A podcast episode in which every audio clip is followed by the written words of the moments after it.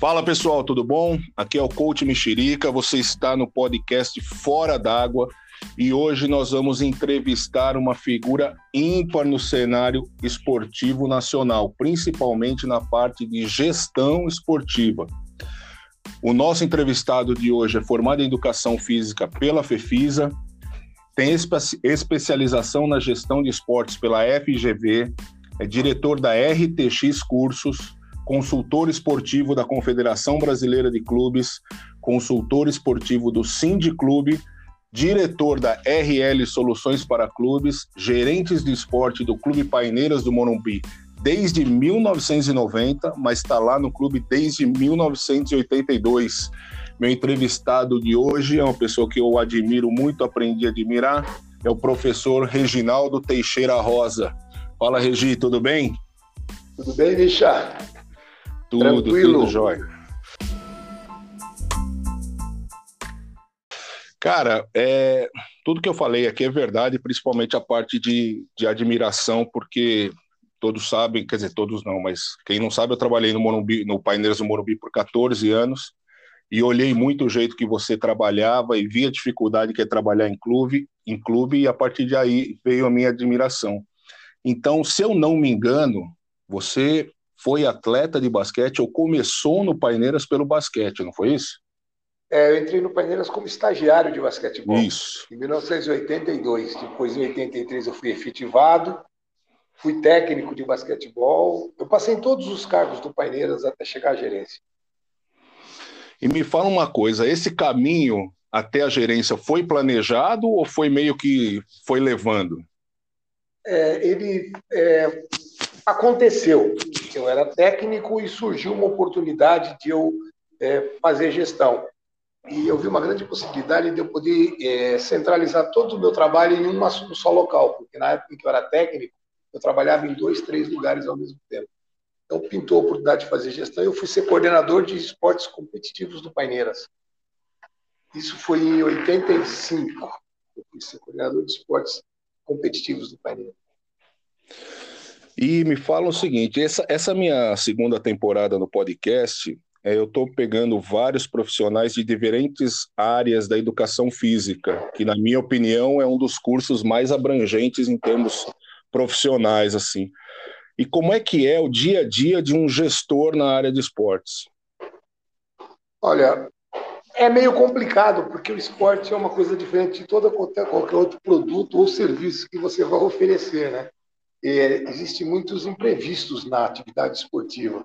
Então, o gestor tem que se virar nos 30. E eu costumo dizer o seguinte: quem é gestor, por exemplo, de um clube, pode fazer gestão de qualquer outra empresa.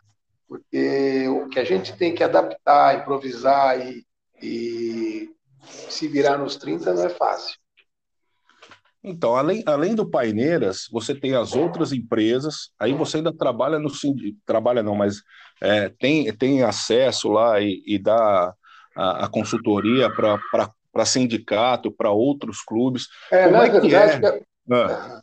o que acontece é o seguinte: nós temos uma empresa, eu e o meu sócio, o Roberto Libardi, que também é bastante conhecido no cenário, nós temos uma empresa de gestão de clubes. A gente trabalha no Brasil todo fazendo gestão de clubes. Tá? Hum. É, e nessa, nesse nosso trabalho, nós temos vários clientes. Então, por exemplo, todos os sindicatos estaduais de clubes, os sindicatos patronais, nós prestamos algum tipo de serviço. No Sindicato de São Paulo, a gente dá consultoria e a gente tem alguns projetos dentro do sindicato. Por exemplo, eu coordeno lá, através da empresa, o, o programa de aprendizagem, foi desenvolvido por nós e é coordenado por nós.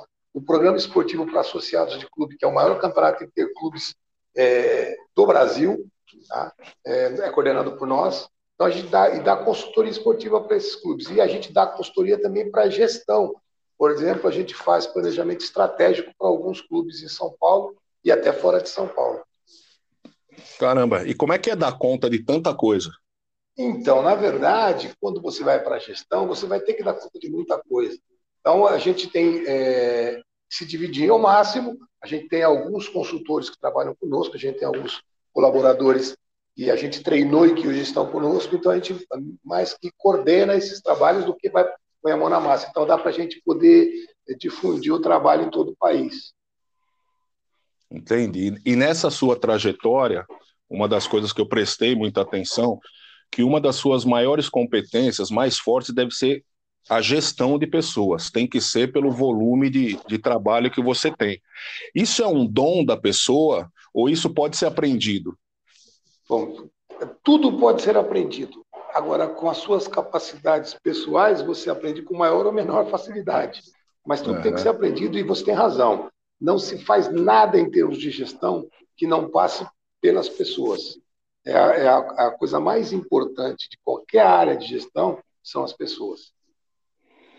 E, e, como é que você acha que é o melhor caminho para aprender isso? Você uh, o melhor é conversar com as pessoas mais experientes? Tem curso para isso? Tem livro? Tem ou o negócio tem... é, é ir aprendendo mesmo? É, na verdade, principalmente nos tempos de hoje, tudo se aprende, inclusive, através da internet. Então, existe muito material para ser estudado. A pessoa precisa querer buscar. Agora, importante é você ter uma formação para isso. A gente não nasce do dia para a noite gestor. É, uhum. Eu trabalho em clube. Em clube, muitas vezes, as pessoas são guindadas ao cargo de gestão porque ela demonstrou dentro do clube alguma capacidade de, de organização.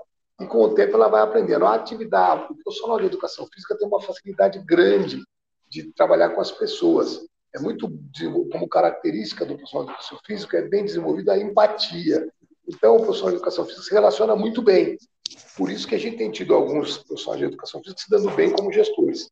Em relação a clubes, Michá, importante é que você é, tenha uma formação. E aí aproveito até para fazer uma propaganda aqui gratuita.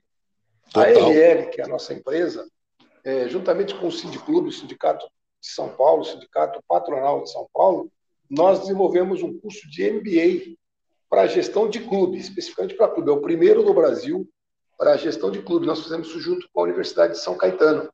Legal tá? isso. É, hoje nós estamos começando agora a segunda turma. A primeira uhum. ainda está em andamento, nós começamos agora a segunda turma e é especializada em clube. Quem quer fazer gestão de clube, quem quer ser superintendente de clube, vai ter lá hum, aproximadamente 30 professores falando sobre as atividades voltadas para clube. Inclusive, nesse domingo agora, eu devo dar cinco horas de aula para duas turmas. Sobre, vou falar sobre estratégia em serviços é, socioculturais e esportivos nos clubes. Então, a gente vai falar um pouco sobre as estratégias disso. Então, nós temos lá aula de planejamento, aula de estratégia, aula de, é, de esportes, por exemplo, a gente vai falar sobre esportes competitivos, recreativos, é, escolas de esportes.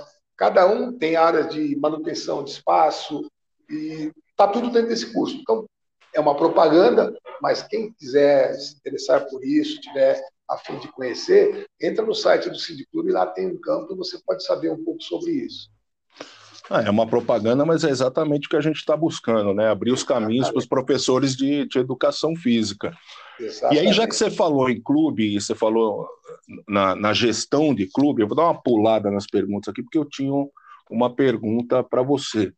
Nesse sentido, você acha, Regi, não sei, a gente está aqui em São Paulo e uh, a gente vê que os condomínios cada vez estão mais preparados para a prática de atividade física, com a pandemia, muita gente mudou para home office. Você acha que os clubes ainda vão ter o papel que eles têm hoje ou, ou é capaz eles entrarem um pouco em dificuldade? Eu acredito que vai melhorar. Melhorar. Que pareça, é, eu, eu, há muitos anos, toda vez que um clube tem dificuldade, ele alega que o mercado está difícil, que existem outras opções. Eu tenho uma teoria, inclusive falo isso para meus alunos. É, se condomínio de prédio atraísse associado de clube ou roubasse associado de clube, os clubes que estão melhores posicionados hoje no ranking de clubes não estariam na região mais cara de São Paulo, onde tem os melhores prédios, prédios e os melhores condomínios. Né? É verdade. Se você pegar os melhores clubes de São Paulo, estão nas melhores regiões, onde tem os melhores prédios, as melhores academias, as melhores piscinas, os melhores shoppings, e esses clubes estão cheios de associados. E o que eu vejo agora após a pandemia é que, já na pandemia, as pessoas começaram a valorizar a atividade esportiva muito. É uma uhum. oportunidade gigante para os profissionais de educação física que souberem atuar. É, é, o pessoal está valorizando, existe muita propaganda sobre a, a atividade física como um, preventivo para certas doenças. para condicionamento físico, para que você enfrente os seus problemas. Isso tudo é um material que o professor precisa para vender. Então, não só os clubes, como as academias, eu imagino que daqui para frente vão ter um público bem maior interessado. É, eu nunca tinha pensado por esse lado. Eu sempre defendi, você sabe que eu sou da, da área de já fui, né, da área de competição, e eu sempre defendi que a competição era uma saída para os clubes, porque o cara tinha que estar num clube para fazer o esporte de competição. Mas eu nunca tinha pensado no, no, que você falou, que realmente é verdade. Os maiores clubes estão na, nas áreas mais povoadas, assim, com os melhores prédios. É porque o clube está muito ligado. É, o clube, é, o clube sempre é conhecido como sócio esportivo, sócio cultural esportivo. Então, a grande lance do clube é a sociedade é a parte social do clube. Então, o clube está muito ligado ao seu poder econômico, e o poder econômico está ligado ao seu público.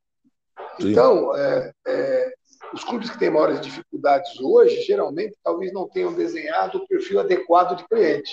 Isso é uma visão que a gente tem que ter, porque existem clubes é, para todos os níveis sociais. Tá? Então, existe clube, desde clube da prefeitura, que é gratuito, até clubes caríssimos, que o título custa um milhão de reais. Uhum. Então, é, a pessoa tem que se adequar a isso e o clube tem que se adequar a essa posição em que ele se encontra. O clube não pode ter um clube na, na Zona Sul e o outro lá no fim do mundo, e os dois fazem as mesmas coisas, têm a mesma piscina, têm as mesmas festas, têm as mesmas atividades, quando a receita é totalmente diferente uma da outra. Então aí, aí começa o furo dos clubes. Os clubes começam a querer ter tudo que o outro tem e não tem a mesma receita. E aí vem as alegações de dirigentes. Ah, mas é que a concorrência é difícil, porque o governo isso, porque o governo aquilo. Na verdade, o maior produto de um clube hoje são as suas atividades. E tem que ter público interessado nessas atividades. Mais que isso, tem que ter público com poder econômico para pagar essas atividades. Sim. Então, esse é o grande segredo. E como o clube tem atividades importantes, dentre as importantes, a mais importante é a atividade física é a recreação, o lazer, o esporte. E aí que vem a, a nossa linha de que os profissionais serão cada vez mais valorizados para oferecer esses produtos. Interessante. E aí, por causa dessa. Eu vou, eu vou falar a palavra briga, mas não é nisso aí, mas a, a gente sabe que a parte política nos clubes é muito forte. Por, e vou falar política no, no, no, bom sentido da palavra, né? Na, na conversa, no diálogo tal, e cada um tentando levar a sardinha para o seu lado. E você está numa posição que lida diretamente com isso, né? Então, como transitar nesse meio é, entre é, questões e, e opiniões completamente diferentes e ainda conseguir fazer as coisas que você planeja, o que você quer aplicar, sem desagradar ninguém, principalmente a si mesmo, né? Verdade. Bom, importante aí, cara, que nós fizemos uma era em que as pessoas ficam demonizando a política. A política é. não é um mal, a política é um bem. Tudo que é decidido politicamente é muito melhor do que uma imposição, do que uma ditadura, do que uma forçada de barra. Então, essa política ela é extensiva, ela pode se expandir para todos os conceitos que você imaginar. E a política do clube é extremamente saudável, cara. Embora a gente saiba que existem pessoas que usem mal a política ou que usem a política para determinados fins não tão bons, a política é uhum. bastante importante. Então, o primeiro ponto é você entender que política é saudável e é importante. Aí você começa a respeitar todos os pontos de vista. Quando você respeita os pontos de vista, você começa a, a conhecer melhor aquilo que, que estão tentando te dizer contrário do que você pensa. E aí você é. começa a criar estratégias de convencimento. Acho que o grande segredo é esse, é respeitar a política e criar estratégias de convencimento para aquele argumento que você tem para conviver com essa política. Eu, pelo menos, tem funcionado bem. Eu passei, eu estou aqui no clube há 40 anos, faz 30 e tantos anos que eu sou gerente de esportes. É o cargo mais delicado que tem dentro de um clube, tá? Porque, é primeiro, verdade. é um cargo extremamente cobiçado, é um cargo onde tem muita gente ligada, porque é a essência do clube, e, geralmente, se você for notar, a maioria dos clubes, é, o cara que chegou à presidência, vice-presidência, passou pelo esporte de alguma forma, ou como aluno, como diretor, é, como atleta. Então, ele passou por ali. E, e não é fácil você ter que viver com opiniões diferentes. E todo mundo tem uma opinião diferente do outro. Então, quando você cria esse entendimento da política, você consegue caminhar bem entre os, as divergências. Acho que o grande segredo é esse, é aceitar a política como uma coisa boa. Então, você acha que o networking nessa nossa profissão é extremamente importante, fundamental até? Não tenha dúvida. É, nós temos uma profissão fantástica. A gente, é, desde quando eu fiz faculdade, a gente lembra aquela história de que o professor é um ídolo do garoto. Uhum. Na verdade, o professor é um ídolo da sociedade. Todas as pessoas admiram o profissional de educação física. Admirar é diferente de reconhecer ou de respeitar. Sim. Tá? Mas todos admiram. É, é, e você tem que usar isso a seu favor. Tá? Se você é admirado, primeiro você tem que manter essa admiração como é, uma coisa que você vai carregar para a tua vida. Você não pode pisar na bola. Você tem que ser um uhum. cara correto. Todas as pessoas vão reconhecer isso em você. Tá? E as pessoas vão precisar de você uma hora. Hoje, inclusive, é, através do, do CREF, do CONFEF, eles conseguiram uma conquista de mostrar que é, profissionais de esporte são profissionais da saúde, são agentes de saúde, né? são os principais agentes de saúde, porque uhum. quem não está saudável não faz esporte, e quem não é faz esporte não será saudável. Então, conseguiram entender isso. Então, hoje nós temos uma posição na sociedade muito importante, e a gente tem que se dar valor, e começar a valorizar isso e fazer com que a gente seja cada vez mais importante. Hoje o público já nos reconhece como pessoas importantes. Isso facilita o trabalho do gestor, porque o gestor passa a ter um, um profissional que é importante para o mercado, e aí ele pode viajar nas atividades que ele pode desenvolver para a sociedade. Você acha, é, isso aqui não estava nas perguntas, mas você que, que, tá, que passa por muito profissional, você acha que a nossa área está melhorando com esse monte de informação? Está na mesma? O pessoal que chega ao mercado hoje é melhor, igual, pior o pessoal que chegava anteriormente? Ah, é, não tem pior ou melhor. Eu acho que nós estamos evoluindo. Cada vez é melhor, isso não tenha dúvida. Cada vez a gente tem gente mais preparada, mas cada vez menos a gente tem pessoal com aquele espírito de antigamente. Isso que é diferente. Uhum. E eu não sei se isso é bom ou ruim. Hoje, o profissional é um pouco mais prático. O profissional da nossa época é mais sonhador. Eu sou do tempo que a gente levava a bola no porta-mala e passava na rua e via um garoto chamava ele para jogar bola para ele fazer um esporte. É Hoje isso não existe mais. Não existe mais. Aquele purismo não existe mais. Eu não sei se isso é bom ou ruim. Eu sei que isso afeta um pouco ah, aquela coisa da, da, empatia com a sociedade. É, o profissional de educação física virou mais profissional do que eu acho que deveria ser é, ele deveria fazer isso mais por gostar de fazer do que, vai, do que poder viver e sobreviver disso. Embora toda a profissão você tem que pensar em viver e sobreviver disso. Mas isso não tem a ver com ser pior ou ser melhor. Talvez os profissionais hoje estejam, uma grande parte está mais preparado e tem uma grande parte que está despreparada. A gente teve aí um, problema grande da proliferação de universidades. Não sou contra que as pessoas façam universidades, mas eu acho que os cursos ficaram um pouco mais fracos do que eram antigamente. Antigamente era um pouco mais exigido. Mas isso é natural do mercado, vai se adequando. É, hoje a gente tem profissionais fantásticos se especializando. Os jovens hoje, quando saem da faculdade, de algumas, saem voando. Parece uhum. incrível, mas o cara já sai e já se emenda numa pós-graduação. Na nossa época era mais difícil. No máximo a gente fazia um curso de extensão, né? Sim, então é. hoje tem uma gama grande e o profissional que está interessado voa abaixo. Legal, vou voltar um pouquinho aqui numa questão que eu tinha anotado. Todo mundo fala que não é possível agradar todo mundo e, e acho que isso é, é meio que uma lei, né? Todo mundo concorda com isso. Mas qual a receita para minimizar os danos quando você sabe, por exemplo, você vai entrar num embate que nem você falou aí da política, de defender as suas posições, você sabe que não é um ponto agradável. Como é que você faz para minimizar esses danos? Ah, é, na verdade, cada um de nós, na nossa cabeça, a gente tem um tipo de estratégia que vem do pressuposto de vida que a gente teve. Então, a gente tem uma estratégia nossa. Mas tudo que você for fazer hoje e diga respeito à sua profissão, tudo, você tem que encarar com profissão e tem que planejar, tem que ter estratégia. Então, quando você vai enfrentar qualquer debate, você tem que ter uma estratégia para isso e uns vão sair melhores, outros vão sair piores. E essa estratégia vai ser definitiva para você conquistar o que você queria. Então, toda vez que você tiver uma divergência, cara, você tem que ter uma estratégia. A estratégia que eu uso é aquela. Se você for tomar um soco, cara, se você aceitar o soco e afastar um pouco, o soco é mais leve do que se você resistir a ele. Então. Boa é, estratégia. É, a estratégia é a seguinte: você tem que conversar, ouvir, aceitar, dar um passo para trás poder dar um para frente. E é, esse é o jogo para você se manter no mercado. Se você for radical e tiver só o seu ponto de vista como determinante, você não vai chegar a lugar nenhum. Você vai ser quebrado até por um cara inferior a você que vai impor a ideia dele, porque naquele momento ele tem mais poder. A gente tem que entender isso. O nosso poder não está no momento, o nosso poder está ao longo da nossa carreira. É. Interessante.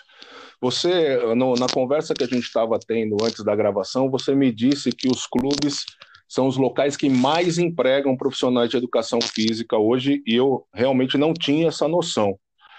É, então, é, eu, é, na verdade, é, eu não tenho esse dado estatístico, tá? Uhum. Mas hoje, hoje a gente tem um bom número de academias empregam Sim. bem, mas geralmente não são contratados. Alguns são freelancers, outros são contratados como PJ, outros são é, contratados de qualquer jeito. Nós temos as escolas, mas você vai imaginar que uma escola hoje, embora a gente tenha muitas escolas, raras são as escolas que têm quatro, cinco professores de educação física. Ah, Agora, sim, clubes têm muito professor de educação física, eu te garanto. Por exemplo, eu, eu hoje coordeno no país mais de 140 profissionais de educação física, tá. sem considerar os estagiários. Então, tá. tem clubes aí com 100, 150. Raro o clube que tem menos de 12, 13 profissionais de educação física. Raro. E hoje no Brasil nós temos cerca de 11 mil clubes.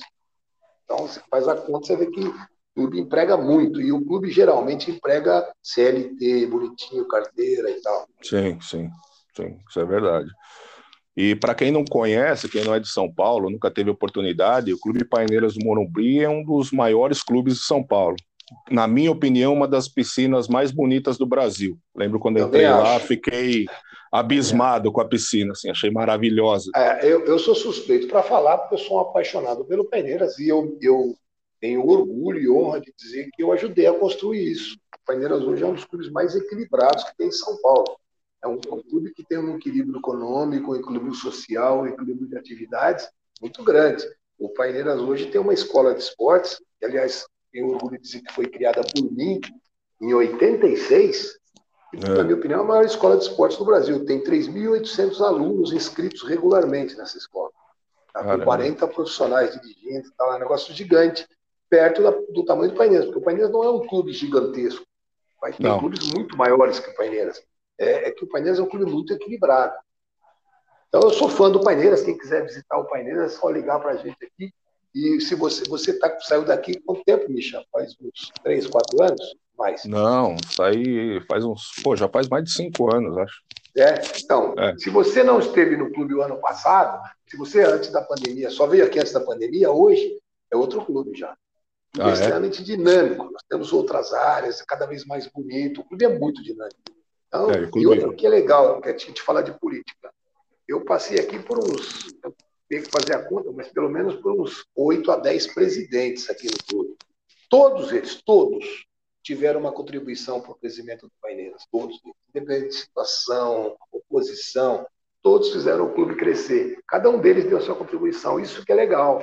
Importa a visão deles, todos eles é, sempre colaboraram para a gestão do clube. E eu sempre tive muito espaço para esse pessoal. Esse talvez seja o grande segredo do clube. Os funcionários têm muito acesso à diretoria e, ao, e à presidência. É um clube que eu não dá para ficar falando aqui, porque eu, eu sou apaixonado pelo Paineiras. É, eu gostava muito também. É, em termos de administração, Regi, é praticamente uma cidade, né? Tem cidade que não, não tem o orçamento ah, os problemas tem. que o Paineiras tem.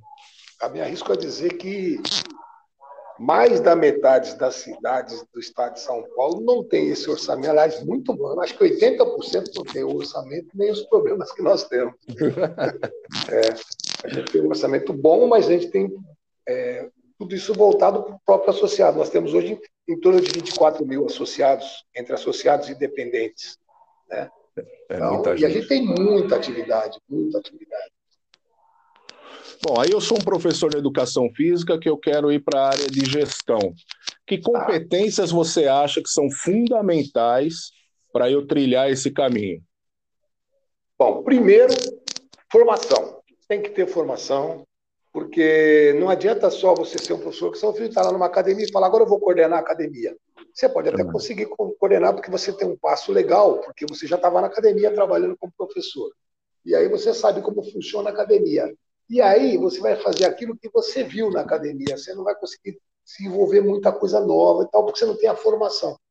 Então, eu acho que o primeiro passo, se você quer entrar na administrativa, tem a formação, cara. Existem hoje vários cursos de administração para clube, para academia, tem um monte, cara. Eu falei do, do MBA, nós somos o primeiro de gestão de clube, mas tem uhum. um monte de cursos de extensão falando sobre isso.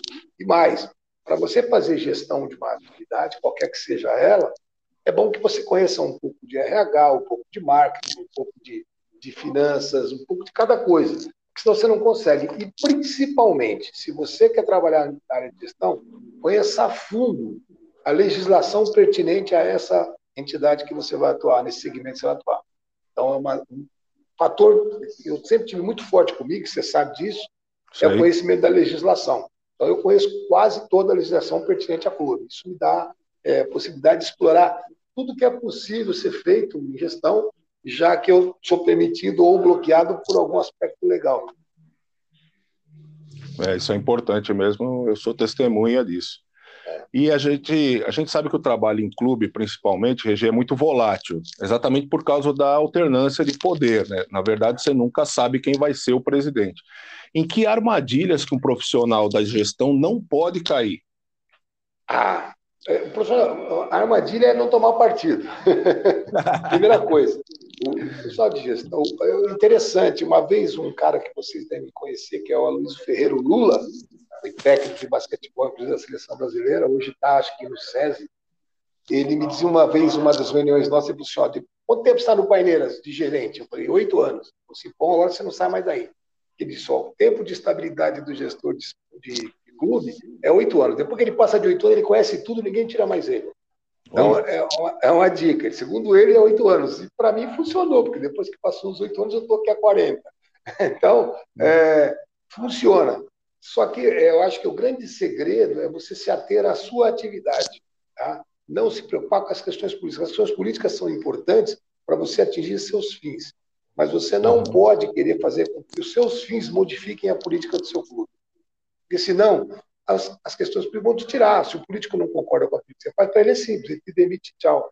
A estabilidade do clube é uma estabilidade muito boa, viu, Michel? Diferente do que acontece com técnicos desportivos, que é diferente. O técnico uhum. desportivo tem um cenário um pouco diferente, é, porque ele vive de resultados e cada temporada ele está num lugar. No clube, isso não é bem verdade em atividades que não digo a respeito a atividades profissionais, é, a esporte profissional. Eu tenho técnico, tem um coordenador técnico meu aqui, que é o Otaviano, ele é, é supervisor de tênis. E está com a gente há mais de 50 anos. Há três anos atrás, mais dois anos, nós fizemos uma homenagem para ele de 50 anos de clube. É técnico esportivo. Técnico esportivo, você conhece? Fantástico, Otaviano, né? Muito é, bom. Muito conhecido gente no muito boa. Gente muito boa, mas é óbvio que ele não é unanimidade.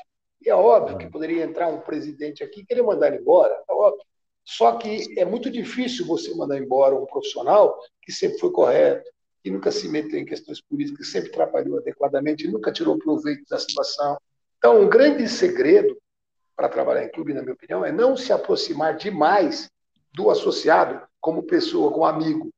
Uhum. O associado é um cliente, tem que ser respeitado como cliente, deve ser tratado assim, e você tem que fazer todos os esforços para satisfazê-lo a proximidade exagerada é uma coisa. Eu tenho um curso meu de postura profissional, eu já dei em várias entidades, e até no mercado corporativo, independente de clube, em que eu falo disso, de que é, o sócio ou, ou, o cliente é como se fosse a rainha da Inglaterra. Você não pode ter intimidade nem pôr a mão nele. Mesmo que ele busque isso, você deve tentar evitar. Tem que ter uma certa cerimônia. E isso é difícil para o profissional de educação física. Tá? O profissional de educação física é muito é, pela empatia que tem, ele fica muito próximo do seu cliente. Então, ele acaba se envolvendo, não digo nem afetivamente, mas se envolvendo socialmente. Vai jantar junto, vai tomar um café. Isso não é positivo, porque isso contamina a, a ação profissional dele. Os julgamentos dele e as, as determinações que ele tem como objetivo vão se mudando de acordo com a necessidade desse cara. E aí esse cara não representa a realidade de todo o seu público. E aí ele acaba sucumbindo. Então, uma dica aí é, é tornar impessoal o seu atendimento. Ele deve ser o mais é, individualizado possível, mas ele tem que ser impessoal. Porque se você pessoalizar muito e fica muito amigo, se você se prende ao problema para resolver um problema específico, você não consegue fazer gestão. Tá? Mas é uma linha muito tênue, né, Regi? É, Porque... muito tênue para você passar dessa linha e achar que o cara é seu amigo é muito fácil, principalmente é. no clube. E se você não faz isso, você é tido como um cara é, antipático, né? Fala assim, ah, aquele cara é antipático, é bravo, é não sei o quê. Então é uma linha bem complicada de seguir. Né? É, é, difícil, mas você é, tem duas coisas. Você pode ter a simpatia de alguém e pode ter o respeito dela. Uhum. O que te segura maior, mais é o respeito. A simpatia, cara, vai até a página 5. Quantos pais brigam com os filhos? Quantos irmãos ficam anos sem falar com outro irmão? É mais simpatia, mais afetividade que isso? Imagina o um profissional. O cara é teu amigo até a página 5, cara. Porque no dia chegar. que você, na hora que o cara resolver que não é mais teu amigo, você é um mero funcionário que ele pode dispensar. Agora, se você é um profissional que ele tem respeito por você, você sempre se posicionou corretamente, ele sabe que você está certo, pode ter a maior bronca possível, mas ele vai te respeitar. Então, é, essa coisa é tênue, mas você tem que saber lidar com isso. Você tem que ser respeitado pelo seu cliente. Hum. É, o respeito de, de, denota um certo tempo também, né? É, exatamente. Aquela primeira impressão é uma coisa bem complicada. É. é. Mas o respeito você vai adquirindo com as suas atitudes, tá? Se você for correto e for coerente, as pessoas podem não concordar com você, podem não gostar de você, mas elas te respeitam. É diferente. Entendi. Deixa eu te perguntar uma, uma. Não é uma dúvida, uma curiosidade. Quando você vai fazer uma entrevista para contratar alguém, quais os pontos que você mais observa no cara? Ah, eu, olha, eu sou bom nisso. É, tanto que eu te contratei, né? então, eu sou bom. Eu, eu, eu, eu, me considero um cara. Eu, eu tenho acertado muito. Eu tenho profissionais excelentes em todas as áreas. Eu tenho bons profissionais. Eu acho que as pessoas todas são muito boas. Então, o que você deve ver numa entrevista de emprego é a disponibilidade dessa pessoa para aquilo que você quer fazer. Ela tem que entender aquilo que você quer fazer, entendeu? E aí você vai, você, você cria uma, uma simpatia por essa pessoa no olhar. Primeiro, eu não gosto de falar com alguém que não olha nos meus olhos. Então, eu vou entrevistar alguém, o cara tem que estar olhando para mim. Vou te falar Outra que isso coisa, eu aprendi com você, viu? É, tem que olhar no olho, porque se o cara fica olhando de lado, não é necessariamente ah, o cara é falso. Não. Tem pessoas que são inseguras, são boas pessoas, são corretíssimas, elas são inseguras. E você, às vezes, não contrata porque você precisa de alguém com um pouco mais de segurança. Tem pessoas uhum. que são imaturas e você não contrata porque você precisa de pessoas mais maduras. Então, é, quando você vê que a pessoa tem firmeza no que ela está falando, ela não está ali para te enganar para conseguir um emprego, Aí é a chave para a contratação. Então, o primeiro ponto que eu olho é como é que as pessoas estão tá me encarando, como é que ela, ela pode falar um monte de verdade para mim e eu gostar dela e contratá-la.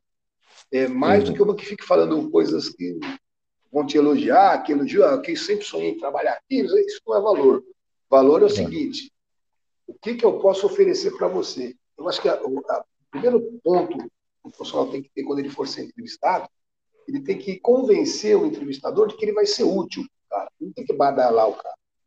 Eu vou, eu estou aqui porque eu quero ser útil para aquilo que você quer fazer. Você precisa de mim na sua organização. É isso que você tem que tentar mostrar para o cara. E eu acho que esse é o segredo. Eu tenho contratado bem, viu? Eu sou meio chato para contratar. Até porque as pessoas ficam bastante tempo aí, né? É o que você falou, é, o pessoal de clube fica muito tempo. O turnover aqui é baixíssimo. Pelo menos na parte esportiva é muito baixo. Tá? Eu tenho aqui eu tenho outra coisa que é interessante aqui no clube, que cultura que eu ajudei a criar, a gente contrata muito estagiante efetiva estagiário. Então, hoje, no ano aí, eu tenho aproximadamente quase 100 estagiários ajudando a gente. E todo ano eu contrato 7, 8. Todo ano a gente contrata estagiário. Eu prefiro pegar um estagiário do que ir buscar no mercado. Então, uhum. é, quem estagia conosco sabe que depende dele ficar aqui. Alguns tem, tem ano que a gente não consegue atender toda a demanda mas ele fica num currículo, fica o currículo cadastrado no RH. E quando a gente vai buscar alguém, a gente busca alguém que já conhece. Tá? Isso tem dado uma, um nível muito legal para os funcionários do clube. Isso é um diferencial, né? Porque o cara trabalha é. sabendo que ele tem a chance de ficar e não com a certeza de que ele vai sair. É. Tanto que a gente tem uma seleção de estagiários fantástica. Nós fazemos testes, entrevistamos, nós apresentamos o clube. O estagiário não vem aqui e entra porque é estagiário. A gente espera que o estagiário responda bem para que ele seja contratado. Eventualmente não será. Aliás, a grande maioria não será. Mas Sim. o cara que estagia aqui pode ir para qualquer clube que vai trabalhar direitinho. A gente falou aí, você tocou no, no ponto de muitas uh, faculdades de educação física agora crescendo, algumas tradicionais, como a nossa FEFISA, fechando. O que você enxerga na nossa área para o cara que está se formando agora? Você acha que o empreendedorismo é uma saída? Você acha que ele tem que apostar num clube? Porque a gente vive a era do todo mundo é especialista, né? Você vê, até eu, até eu tenho um podcast. Veja, veja se, se isso pode ser. Então, Mas o que, que você isso, acha? Isso é fantástico, cara. Nós vivemos um momento maravilhoso. E talvez a gente tenha é, uma das melhores profissões para o momento. Porque é o seguinte, a gente, o nosso investimento não precisa ser tão alto, se nós não quisermos ser proprietários de alguma coisa. É, nossa matéria-prima é o outro, né? E a uhum. gente tem várias manifestações esportivas de lazer em que a gente pode atuar. Então, eu acho que é, é, a, a, proliferação de faculdades é um negócio interessante. Acho que a gente não estava preparado para isso. Isso é uma opinião pessoal minha, tá? Tem quem uhum. diverge. Eu acho que a gente tinha que trabalhar mais a educação básica antes de proliferar tanta faculdade. Mas eu também acredito, eu, eu, sou um cara que prego, inclusive eu tenho um, meu um curso de formação de aprendizagem, fiz o primeiro curso de aprendizagem de desporto do país, tá? via Cindy Clube. Então, os aprendizes hoje de clube estão conosco. Tá? Uhum. E lá eu uso, eu tenho um tripé.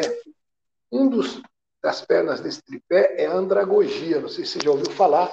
Não. Andragogia é o ensino de adultos, assim uhum. como a pedagogia é o ensino de criança. E a andragogia é construtivismo puro, tá? Ou seja, é, eu construo conhecimento sobre aquilo que você já sabe. Então, quanto mais base a pessoa tiver, melhor será o que será desenvolvido com ela. Mas também acredito que a educação no país ela tem um, um defeito grande. O processo educacional brasileiro é muito voltado para a coisa da pedagogia, que é assim: o aluno é uma tábula rasa. Uma tábula rasa onde eu, eu coloco é conhecimento. Esse é o conceito. Na verdade, o nosso conceito é outro. O aluno ele tem conhecimentos e eu aprimoro esse conhecimento e coloco outros conhecimentos. Eu construo o conhecimento dele. Tá? E se eu uhum. construo o conhecimento, eu tenho que construir na hora em que ele está preparado para isso. E muita gente só está preparado depois de 17, 18 anos.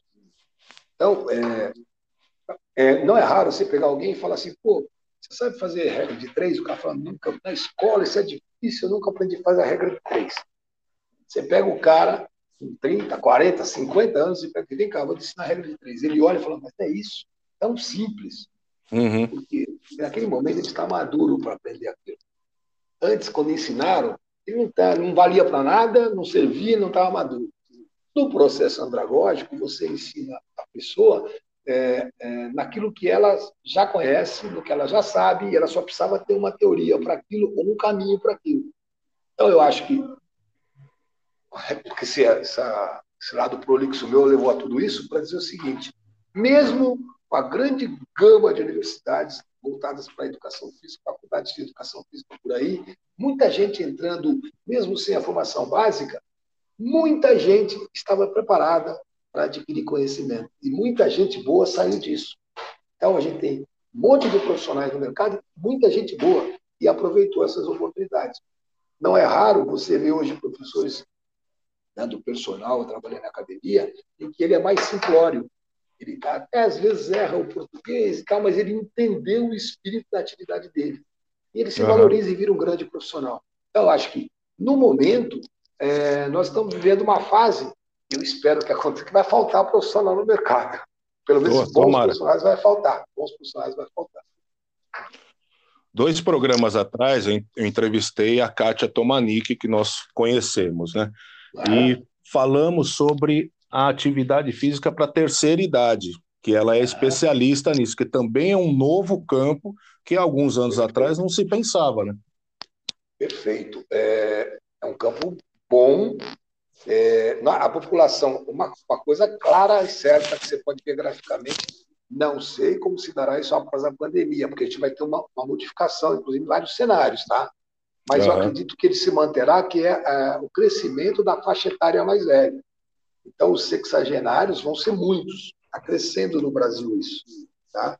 Então, abre-se um campo fantástico. E até uma coisa bem legal, os clubes já exploram isso bem, viu? Os clubes já, já permitem, os clubes, e o, a pessoa de certa idade transfira o título para o filho e fique dependente do filho. Então, é. É, e aí ele tem que ter atividade para esse camarada. Então, hoje, o profissional que se preocupa com a terceira idade vai ter muito campo de trabalho. Daqui a pouco você vai ver academias voltadas só para a terceira idade, isso é uma tendência. Tanto uhum. que já existem hoje é, alguns espaços que eles chamam de creche, é um, na verdade, é uma academia, porque o cara leva o, o, o idoso para lá para fazer uma atividade de manhã e busca à tarde. Ele fica lá dentro se divertindo, é, como se fosse uma creche. Uhum. A gente tem que ter uma responsabilidade, a gente tem que ter responsabilidade sobre nossos pais, sobre nossos avós, dar a eles uma qualidade de vida é, retribuindo o que ele fez para a gente quando a gente era criança. Né? E isso vai crescer. As pessoas, primeiro que as pessoas estão ficando mais longevas, ou seja, hoje é, não é raro você ver uma pessoa de 80 anos aí correndo na rua, fazendo ginástica. Tá? Não, os caras super pessoas, bem, né? Não, super bem, mas eles têm que ter um cuidado especial. Uhum. Se deixar na mão deles, eles vão exagerar. E a Sim. qualidade de vida pode não ser tão boa ou não tão longa. E, e aí entra o profissional. O profissional atuando junto a um professor de terceira idade, nossa, ele dá uma qualidade de vida fantástica para essa pessoa e alonga a vida dessa pessoa, isso não tem a menor dúvida. E as famílias estão começando a reconhecer isso. E quando a gente passa para o status de profissional da saúde, é, vai ser importante que as pessoas, não só pessoas de alta renda, vejam isso, as de baixa renda, de média renda, vão ver a importância em ter um profissional cuidando do seu idoso. Tá? E aí vai abrir um campo de trabalho muito legal. Você que é um cara que trabalha em todas as frentes, você é empreendedor, você trabalha no clube, você tem uma série de coisas, como você falou até agora. Você acha que o empreendedorismo é uma saída para o profissional de educação física ou ele ainda tem que apostar muito no trabalho de CLT? É, na verdade, uma hora a CLT vai acabar, né, cara? Uma hora é. vai acabar.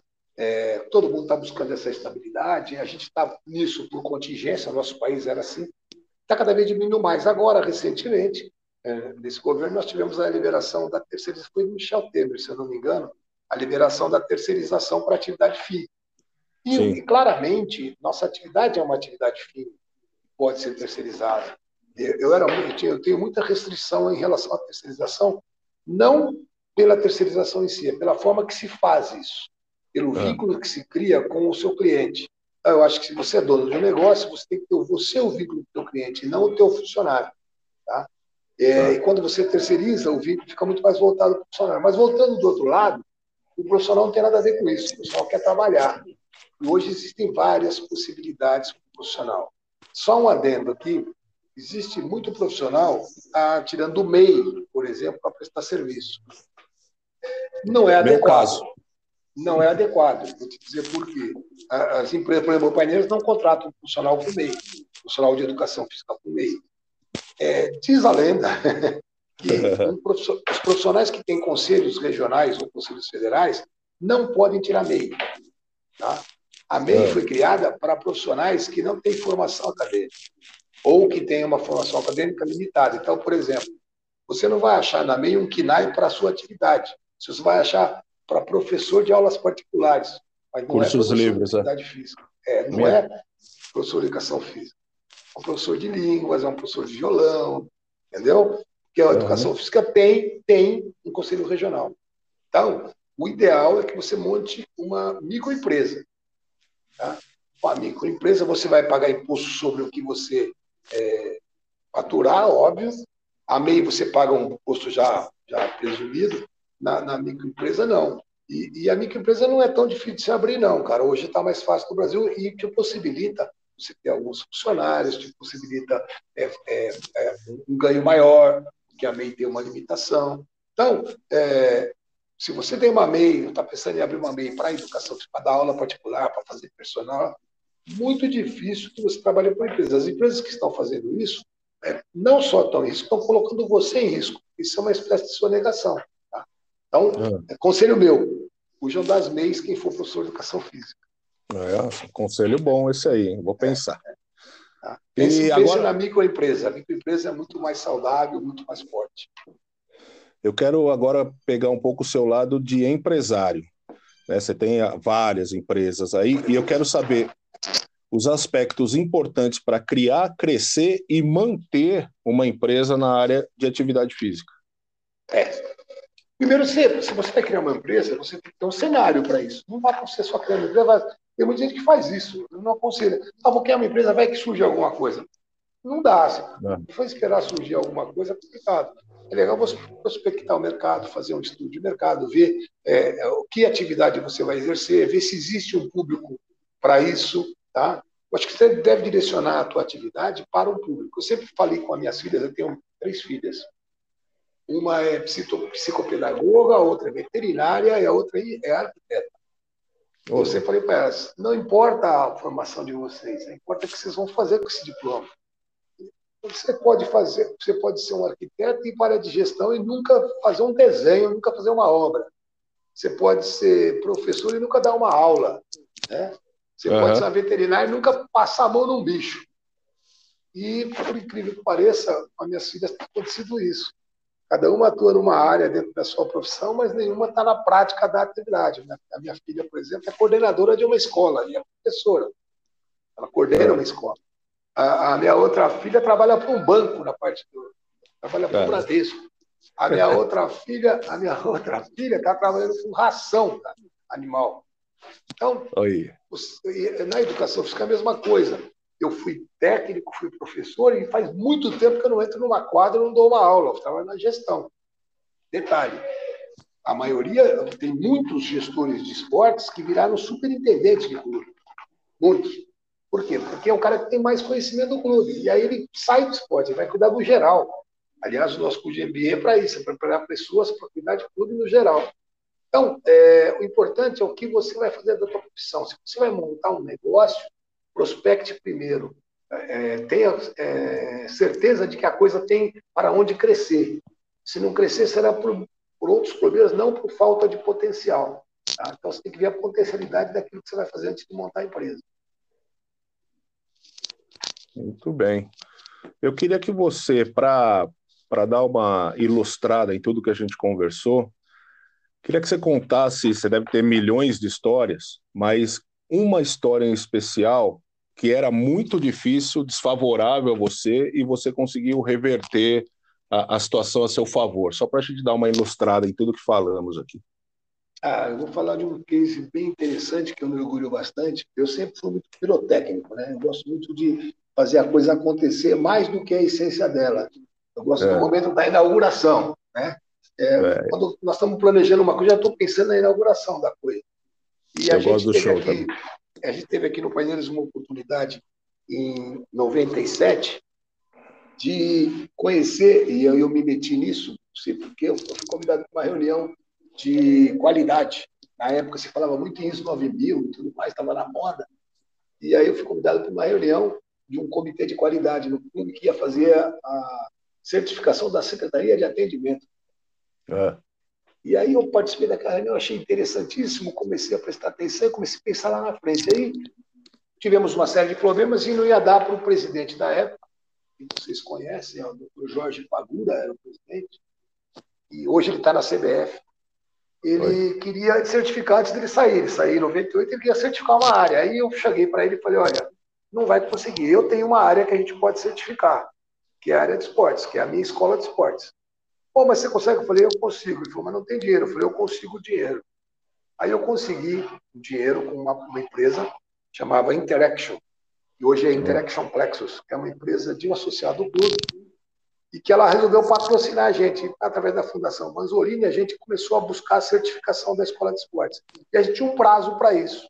E aí eu perguntei para o cara, que era especialista nisso, falei, qual é o prazo desafiador? Ele falou, desafiador. Eu falei, é quase impossível, são seis meses. Eu falei, nós vamos fazer em seis meses.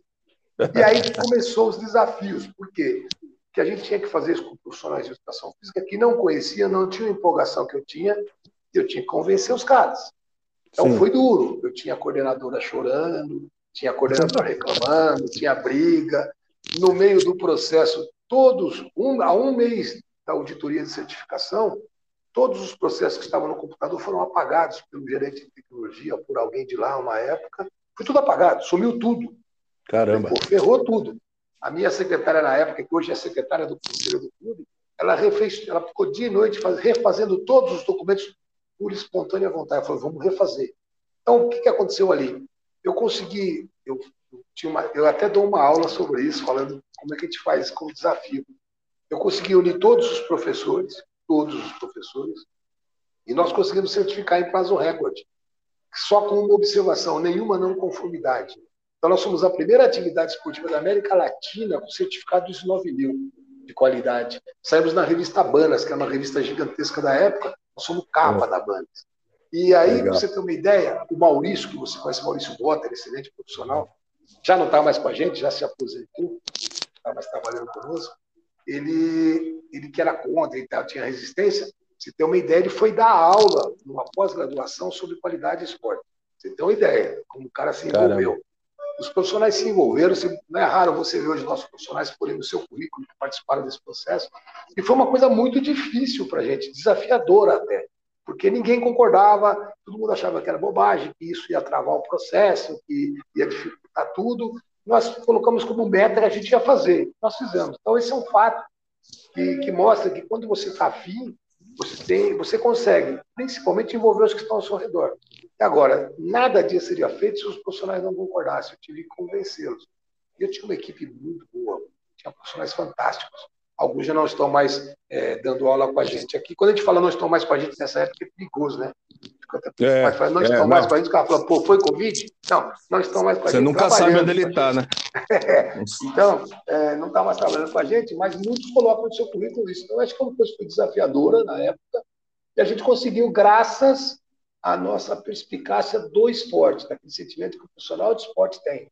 Talvez se tivesse envolvido muitos profissionais de outras áreas, a gente não tivesse conseguido profissional de esporte, ele é muito abnegado. Quando ele está na cabeça, ele vai atrás, cara. E isso uhum. é uma virtude, isso é uma vantagem do profissional de educação física. Isso abre é espaço é para minha para minha última é. pergunta para você. Olhando para trás, o que, que ter sido um atleta te ajudou na sua vida profissional? Porque eu sou um cara que defendo que a criança tem que estar tá no esporte, que isso é para a vida, não é para medalha imediata. Então eu queria saber de você. Ah, olha, a minha vida foi esporte a vida inteira. Eu, eu, eu falo que eu já estou há mais de 50 anos em clube. Eu comecei em clube quando era pequeno lá em Araçatuba. Então, a minha vida toda foi esporte. É, foi fundamental na minha vida. Tudo que eu tenho, tudo que eu faço, tudo que eu penso, tudo que eu sinto, inclusive as dores de manhã, são graças ao esporte. Tá? Então, toda, toda manhã eu levanto com dor na perna, mas tudo isso graças ao esporte. Então, é, o esporte deu sentido para a minha vida. E aí não é só por ter sido atleta. Porque a minha parte de atleta, vai, vai, eu fui atleta dos 14 aos 34. Né? 24, é. 20 anos de, de, de atleta. E eu tenho hoje 63. Então, a maior parte eu não fui atleta. Mas os conceitos que, que o esporte me deixaram foram muito grandes, foram muito valiosos. Então, independente de ser atleta, de ter alto nível, de ter alta performance, Ser praticante de esportes é fantástico, cara. Você aprende muita coisa. Se você tem algum sentido de estratégia, ela vem do esporte. Se você tem algum sentido de dinâmica, ela vem do esporte. Se você tem algum sentido de, de posicionamento, é, de é, deslocamento, vem do esporte. Quem, eu acho que hoje todo mundo fez algum tipo de esporte. É, eu acho que as pessoas deviam se aprofundar mais em esporte porque ele, ele, ele lubrifica o seu motor. Tá? É. E, e, e, os sensores são mais aguçados, ou seja, o seu corpo fica bom e a sua mente fica mais atenta.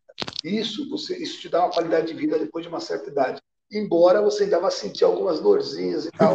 Mas, isso vai mesmo. ser atleta é muito importante. Não estou dizendo nem atleta de alta performance. Pode ser um atleta de fim de semana, não é ideal, tá? Pode ser uhum. meta de três vezes por semana no mínimo. Mas você tem que ser atleta. Você vai criar muita estratégia na tua vida pessoal, inclusive, não só profissional. Para mim foi fundamental ter sido atleta.